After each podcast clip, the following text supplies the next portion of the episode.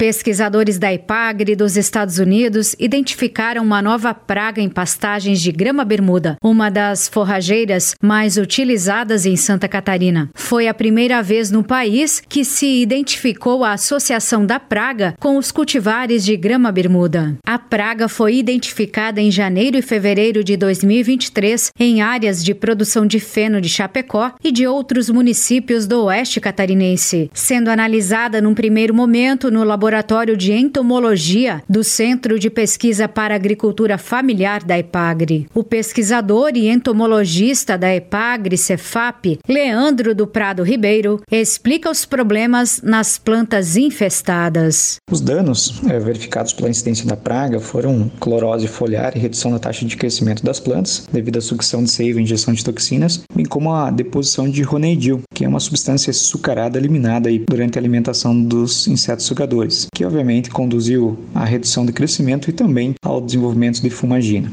No entanto, a maior preocupação reside no fato que essa espécie é reportada como vetor de importantes fitopatógenos para a grama bermuda e outras espécies de plantas cultivadas, incluindo milho. Como exemplo, na Argentina, é, Metadelphax propinqua transmite a doença economicamente mais importante para o milho daquele país, o mal del rio quarto Leandro Ribeiro afirma que a cigarrinha se alimenta de diversas plantas, como cana-de-açúcar, milho e arroz. Essa é uma espécie de ocorrência pantropical, né, entre os, as latitudes 50 norte e 40 sul, e em seu habitat inclui áreas costeiras e paisagens agrícolas do sul e centro da Europa e zonas temperadas e tropicais quentes de todos os continentes, incluindo África, Ásia, Austrália, Europa e América do Norte e do Sul. O que mais preocupa, todavia, é que a cigarrinha Metadelphax propinca é uma espécie polífaga, tipicamente associada a monocotiledôneas, incluindo importantes espécies cultivadas como pastagens, cana-de-açúcar, cevada, milho e arroz. Por ser uma espécie de praga nova no país e em Santa Catarina, a EPAGRE ressalta não possuir ferramentas para o manejo, mas que é importante monitorar os impactos.